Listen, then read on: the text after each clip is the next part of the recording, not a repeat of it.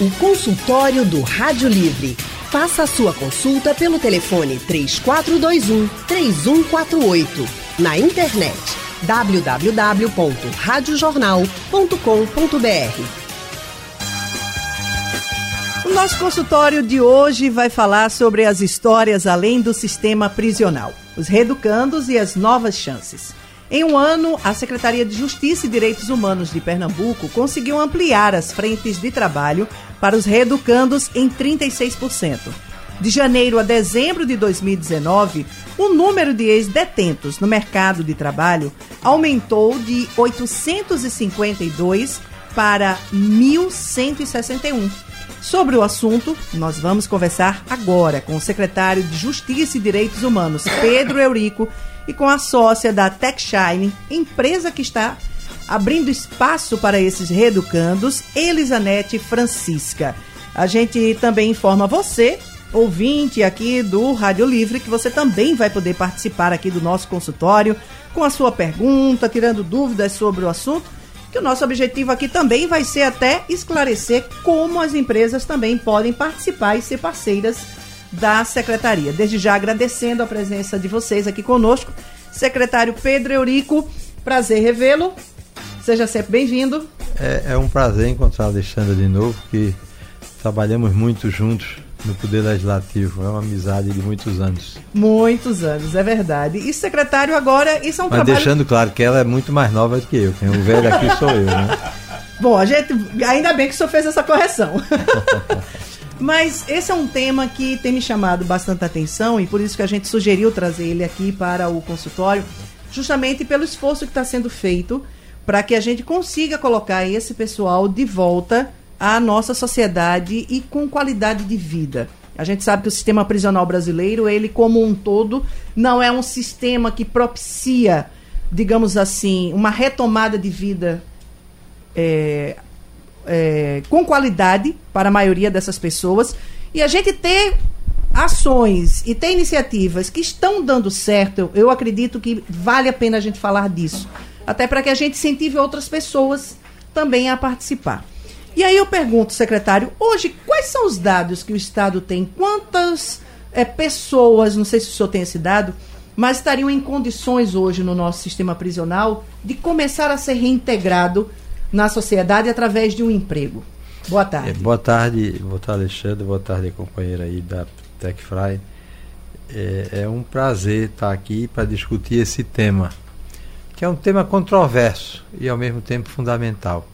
É controverso porque as pessoas têm uma visão de que é, presídio é a capital do inferno, se não a sede, não é? e que lá as pessoas devem ir, devem ficar de eterno. E não é assim. É, eu digo sempre que todo preso tem um prazo de validade. Ele tem um dia de entrar e o dia de sair. Inclusive porque agora, com a lei de abuso de autoridade, a nova lei que começou a vigorar é, desde anteontem, quando um preso entrar na cadeia, ele já vai receber na folha de processual dele a data que ele será posto em liberdade. As pessoas já vão saber que dia eu vou sair. E aí ele vai ter que se enquadrar em regras não só da cadeia, como também ver que tipo de atividade, que tipo de exercício ele pode fazer para voltar a uma vida normal na sociedade. As pessoas cometem seus crimes, seus erros, alguns graves, outros não graves, outros medianamente graves, e consequentemente as pessoas têm que se esforçar e tentar voltar ao convívio da sociedade. O que é que o governo Paulo Câmara tem feito? Nós temos uma preocupação muito grande nesse momento com a questão da ressocialização. Pernambuco tem hoje a quarta maior população carcerária do país. Quantas pessoas são, secretário? Hoje são 33.461. É muita gente. Todo dia eu recebo esse número. Nós, inclusive, nós chegamos em setembro a 34.400. Nesse período, a justiça avançou em julgamentos e a gente reduziu praticamente mil presos, o que é importante. Agora, não adianta simplesmente prender, colocar em liberdade sem você dar as condições das pessoas mudarem sua vida. E tentar pelo menos isso. É evidente que nem todos vão, vão, vão se prestar a essa coisa. Tem gente que quer voltar por crime, por, para o crime. E esses serão recapturados, não adianta. Até porque eh, nós temos uma polícia eficiente, tanto a polícia civil como a polícia militar. Mas o que é que tem sido feito? Primeiro, fortalecer a questão da educação. 70% dos presos que estão no sistema penitenciário nacional, não é só de Pernambuco, não têm o ensino fundamental concluído. Consequentemente, nós temos que trabalhar a questão da educação, formação. Pelo menos que essas pessoas consigam galgar novos padrões de conhecimento. O que é que nós estamos fazendo para isso? Primeiro, escola pública dentro das unidades. Os professores são professores da rede pública, cada unidade é uma escola, tem matrícula, tem hora de carga horária, tem toda uma estrutura de formação para a educação. E tenho até a satisfação de dizer que esse ano já mais de 600 pessoas se submeteram ao Enem. Que coisa boa, né? E alguns vão para a universidade. Nós vamos começar agora, inclusive, com a, a educação à distância de nível superior, para que essas pessoas consigam isso. Como também é preciso trabalhar a questão da formação da mão de obra, preparar para o mercado.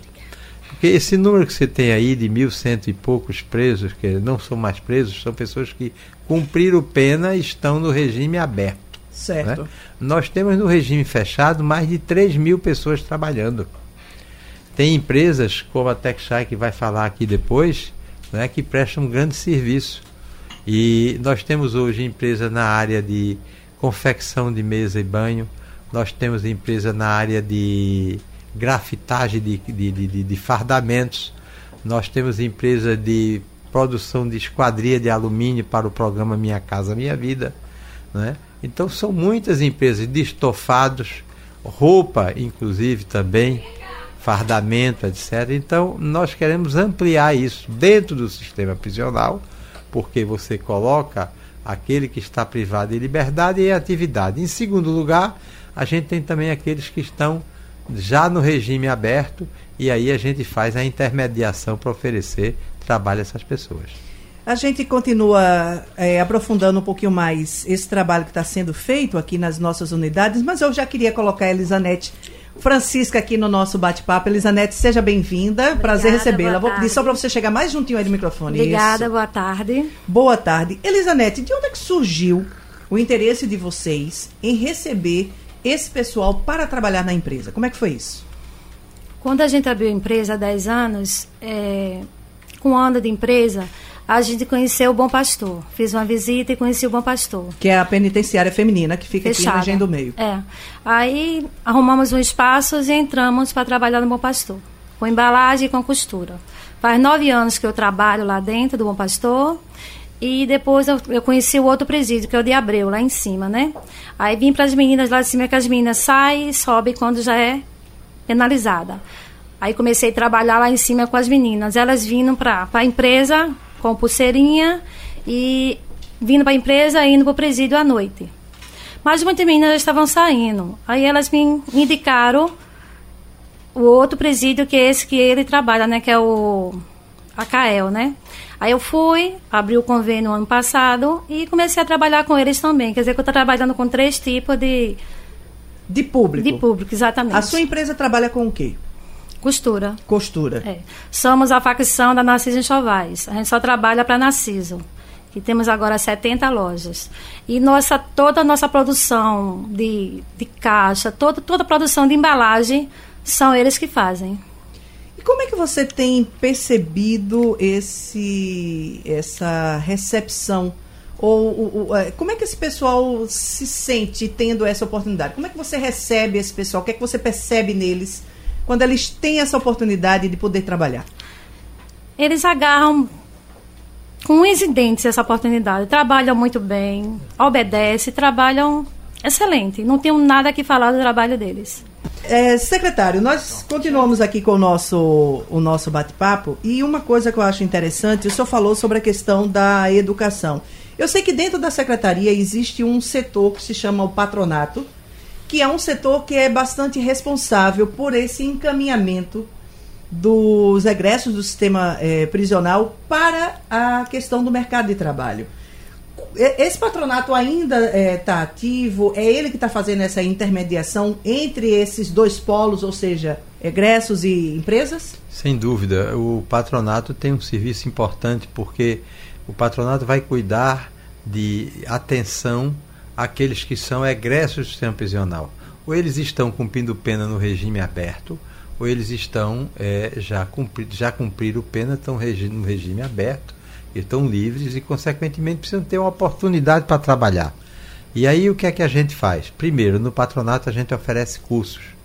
Cursos de pedreiro, é, é, eletricista, trabalha na área de cozinha, enfim, vários cursos de mão de obra que a gente oferece para que a pessoa possa ser chamada pela empresa.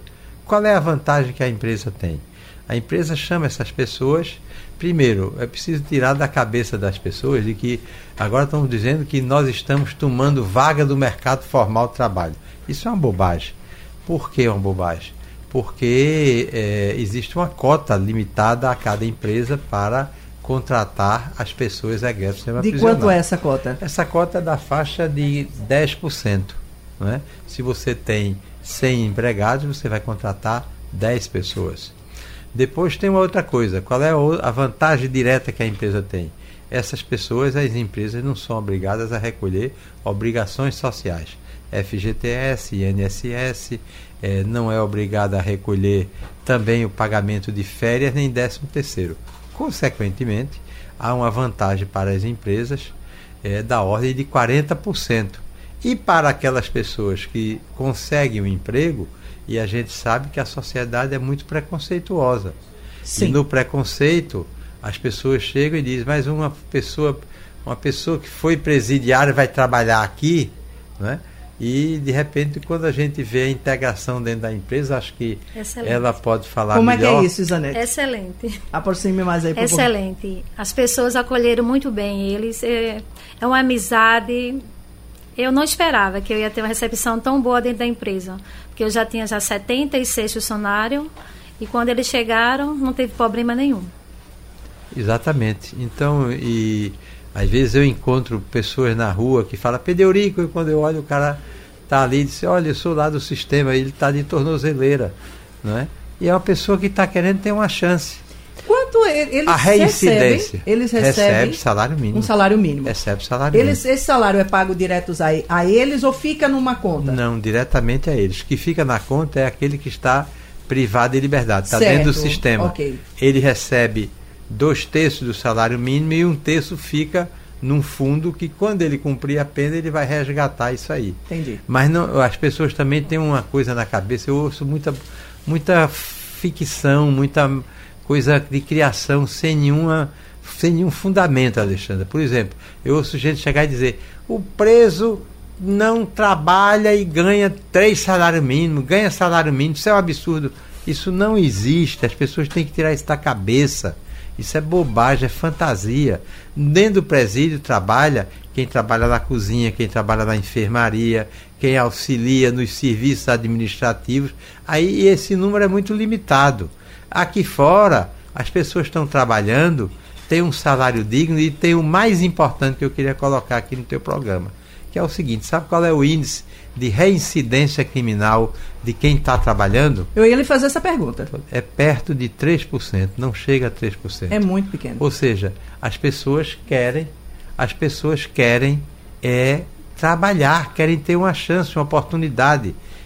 Agora mesmo nós estamos com o consórcio é, do sistema de transporte da região metropolitana, o Conorte, eles estão contratando, já estamos com quase 40 pessoas egressas, fazendo a organização e fiscalização dos, das estações.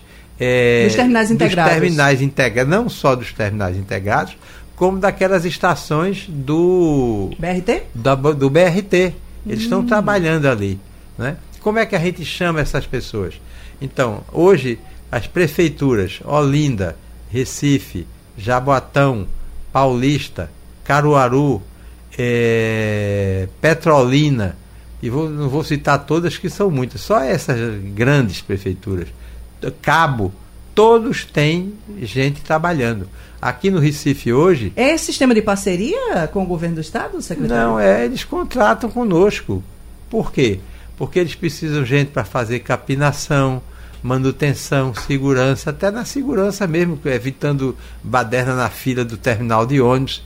Então essas pessoas estão trabalhando ali e estão se empoderando, essas pessoas estão se sentindo vitoriosas porque conseguiram sair de uma situação é, de, de, de, envolvimento com crime, posteriormente é, cumprimento de pena e a pena é dura na cadeia, e pensava que na rua não ia ter oportunidade. Se não tiver oportunidade, o que é que acontece? As pessoas são capturadas pelo crime, Volta. voltam à criminalidade. E se você dá a essa pessoa dignidade, porque emprego trabalha dignidade. Outra coisa que a gente faz, a remissão de pena pela leitura. Eu estava agora almoçando com o governador Paulo Câmara e o presidente do Supremo Tribunal Federal, o ministro Dias Toffoli. E tinham vários membros do Poder, do, Poder Judiciário Federal e Estadual. E a gente conversava, conversava sobre essa questão de remissão de pena. E o presidente da Associação Nacional dos Juízes Federais disse: me liga que eu vou ver como é que a gente ajuda colocando livro nas bibliotecas. O que é que a gente tem feito? Remissão de pena pela leitura. Então a pessoa consegue é, ter acesso a uma biblioteca dentro do presídio, ela vai ler um livro.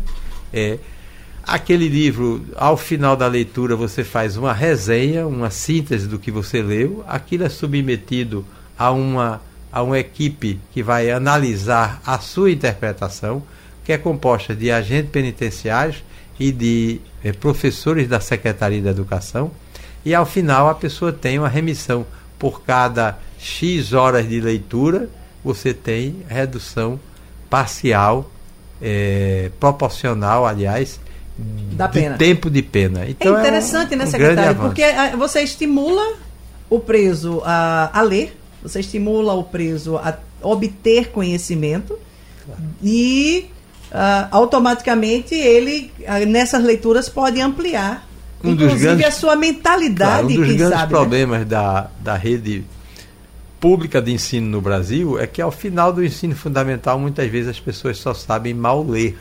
As pessoas muitas vezes não conseguem interpretar o que leu. Então a remissão de pena pela leitura vai favorecer isso. E eu sou daqueles que apostam no seguinte: eu acho que quem lê o livro se liberta. O livro é, um, é uma Bíblia no sentido geral, quer dizer, o Sim. livro é libertador. É uma viagem sem muros. Exatamente. Estamos conversando com o secretário de Justiça e Direitos Humanos, Pedro Eurico, e a sócia da TechShine, empresa que emprega reeducandos, Elisanete Francisca. Elisanete, vocês, nesse período em que vocês trabalham com os reeducandos, você já falou que são quantos anos? Nove. Nove anos. Você já teve algum problema na sua empresa? Não, nenhum. Nunca teve? Nunca tive. Vou pedir para você chegar mais junto aí do microfone. Nunca tive. E dentro, você falou que teve uma recepção que foi muito interessante, assim, o pessoal da empresa acolheu esse Sim. grupo que chegou. Desse pessoal que chegou, por exemplo, como um Reeducando através dessa parceria, Sim. teve algum que foi efetivado em tua empresa? Ainda não. Todos ainda estão assinando, né? Mas eu já estou sabendo, assim, o período que eles estão assinando, para quando eu terminar de assinar, a gente poder colocar na empresa e assinar carteira e pagar tudo certinho. Vocês têm interesse Tenho, em, sim. em, receber esse pessoal? Tenho sim. O que, que você percebe como principal característica desse grupo que trabalha com vocês no que se refere ao interesse ao trabalho? Eles são bem interessados, a gente vê que é bem esforçado, umas pessoas que querem trabalhar. Estão dando oportunidade a muita gente que queira trabalhar nesse sistema, que tem muito, muito empresário que pensa que é ruim trabalhar com eles, não é é excelente trabalhar com eles. E eles trabalham muito bem, sem problema algum. Falta? Não, não falta. É difícil demais eles faltarem. Não tem falta. Quando eles faltam, alguma coisa quando falta, traz um atestado para eu ver que foi ao médico, que estava doente, mas não falta. Eu quero aproveitar aqui, já a gente vai começar a trazer os nossos ouvintes aqui ao telefone. Vamos abrir a linha aqui. Maria do Nascimento está nos Torrões. Conversa com a gente. Maria, boa tarde. Boa tarde. Seja bem-vinda. É, eu gostaria de fazer uma pergunta é que eu tenho um sobrinho que ele foi preso antes do Natal. Segundo, que eu não, assim, não tenho muito contato com ele porque ele não fala comigo. Aí ele foi preso e está jogado lá no hotel, no corredor do hotel.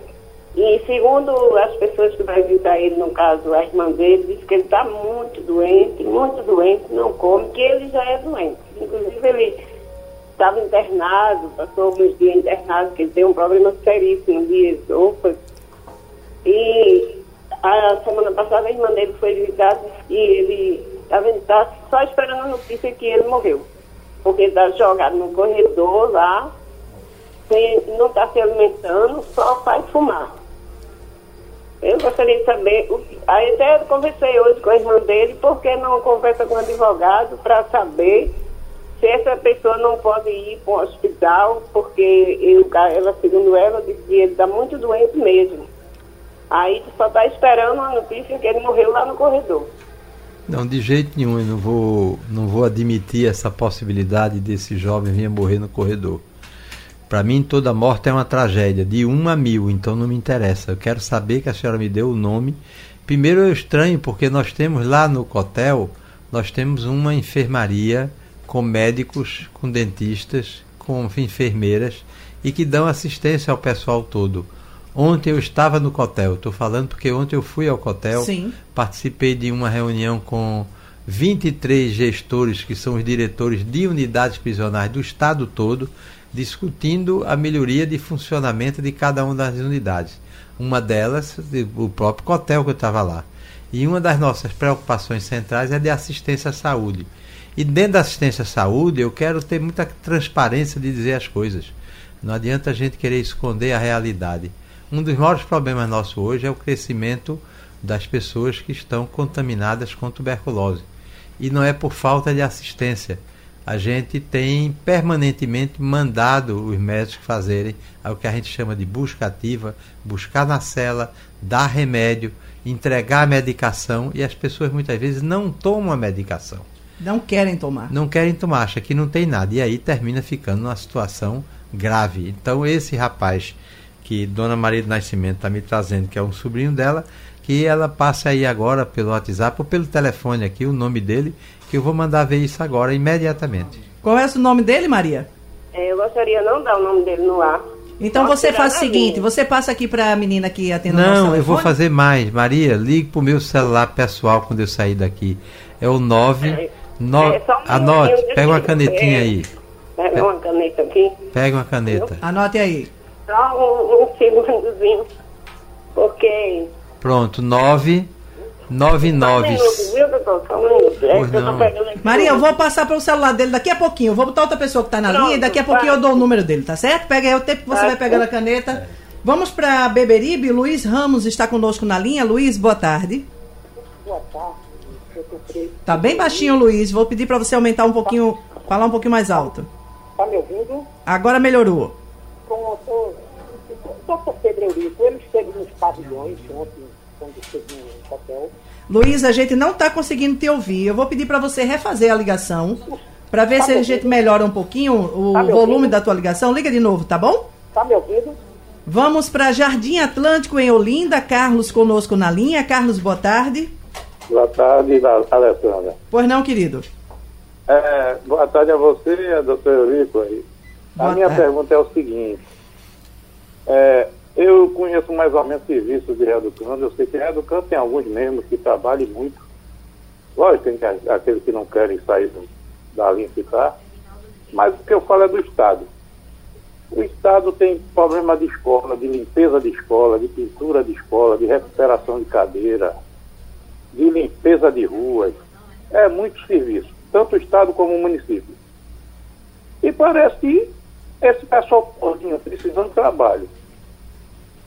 E o Estado parece que olha muito pouco o serviço desse pessoal. Não quer dar trabalho. Ele não precisa mais contratar tanta empresa para gastar, que o Estado diz que não tem dinheiro.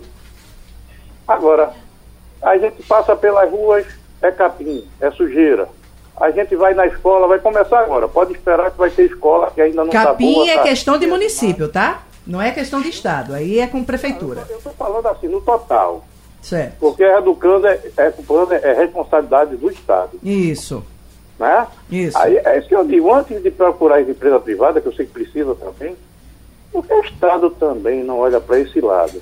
A gente chega, vai chegar agora fevereiro, pode esperar que vai ter escola feita pintada com, com. Eu sei que tem um bocado de reeducando, que tem capacidade de recuperar essas bancas. E porque o Estado não olha também para isso, esse patronal, que eu sei que também é quem, quem segura o barco dele, esse final de ano teve lugar que estava atrasado o salário deles em dezembro. Ele estava fazendo cota para ver se recebia antes de Natal. É isso que eu pergunto a vocês, porque o Estado tem que olhar primeiro antes de cobrar dos, do pessoal privado. Vou responder bem rapidinho a você. É, você está em Jardim Atlântico, então, por exemplo, Olinda hoje tem 281 reeducandos trabalhando em limpezas de praças, de rua. Eu falei aqui de gente trabalhando em eletricidade. Em Olinda tem um caso mais interessante. Olinda ganhou um prêmio nacional do, do Serviço Nacional de Patrimônio Histórico, do IFAM, porque os, os egressos estavam trabalhando em recuperação de prédios históricos. Até nisso nós estamos trabalhando. Agora, o Estado está tá, tá contratando também, também está contratando. Nós não podemos contratar todos, uhum. até porque existe o mercado formal, existem as pessoas jovens que estão ingressando no mercado formal e que também têm direito a isso aí é a questão das parcerias. Vamos para Jaboatão, Edinaldo Francisco está conosco na linha. Edinaldo, boa tarde. Boa tarde. Pois não, Tudo querido? Bem? Tudo bom. A minha pergunta é para o secretário, Pedro Henrique. É que ele fala tão bem dessa recuperação dos presos, diz que o sistema realmente, com relação à recuperação, funciona tão bem. Eu gostaria de perguntar se ele tem algum desses reeducandos trabalhando para ele mesmo, em sua residência como empregado, como motorista, etc. Então, eu, se algum político, governador, o vereador, também tem algum desse reeducando trabalhando para si próprio. Na Secretaria de Justiça, é, a, o gerente hoje de toda a área de manutenção dos serviços da Secretaria é um ex-presidiário e que presta um grande serviço e é procurado por várias pessoas. Na minha casa sou eu e minha mulher e uma secretária. Então, infelizmente, eu não posso responder a esse tipo de questão que na realidade é uma provocação. Vamos aqui ao painel interativo. Ah, o Cristiano Santos, lá em Aldeia, ele diz o seguinte: a empresa Algo Bom Têxtil faz esse trabalho há mais de 10 anos com os reeducandos. Um trabalho que a gerente do RH Rose faz, que ele considera fantástico. Parabeniza a todos que fazem é, a empresa, né? E aí ele dá aqui o senhor Martinho e o seu Antônio, que são as pessoas que estão à frente da empresa, que trabalham com isso. Essa questão é, é polêmica, né, secretário? Porque as pessoas ainda têm essa questão muito do ranço. Então, se a gente comete um erro, a gente tem que ser penalizado ad eterno Exato. por aquele erro. E a gente sabe que muitas pessoas também que estão dentro do sistema prisional são pessoas, algumas, como o senhor bem colocou, são pessoas que não querem mudar. Essa aí, essas aí a gente percebe que não tem como você às vezes, recuperar porque elas não querem. É uma questão pessoal, de querer ou não querer. Mas a gente sabe também que existem pessoas que, em algum momento da sua vida, cometeram um, um, um ato impensado, uma loucura, fizeram uma grande besteira e que algumas delas conseguem ter um lapso de lucidez porque não tem nada pior, pelo menos acredito eu, do que você perder a sua privacidade, a sua liberdade, o seu direito de ir e vir. Eu acredito que você tem tempo suficiente para pensar no que fez, não tem não? Perfeito, eu acho que é, é, você sintetiza, Alessandra, muito bem. Essa é uma questão central. As pessoas cometem crimes, né? E, consequentemente, muitas vezes é um crime é, banal, muitas vezes é um crime grave, mas que a pessoa tem a oportunidade. Existe hoje, infelizmente, as chamadas facções criminosas, e essas aí é outro tipo de tratamento. Quem está envolvido com facção criminosa a gente sabe que quando sair para a rua ele vai trabalhar para a facção criminosa. E ele será recapturado, ele será alcançado pelo Poder Judiciário, pelo Ministério Público e pela polícia. Veja, por exemplo, que no ano de 2018, no, no nosso governo, o governador Paulo Câmara, nós temos muito o que comemorar. Por exemplo, nós reduzimos o número de CVLIs, ou seja, é, homicídios contra pessoas, em mais de 27%. Isso são mais de 5 é, de, de, de cinco, não, mais de mil vidas que foram salvas. Isso é para se comemorar. O ideal é que não tivesse nenhuma, nenhum homicídio. Mas nós não temos condições de é, impedir que uma pessoa pratique um homicídio, porque muitas vezes é dentro de casa, muitas vezes é um homicídio de vizinhança, muitas vezes é um assalto a mão armada. E o, o, o crime acontece não só aqui, como em qualquer lugar do mundo.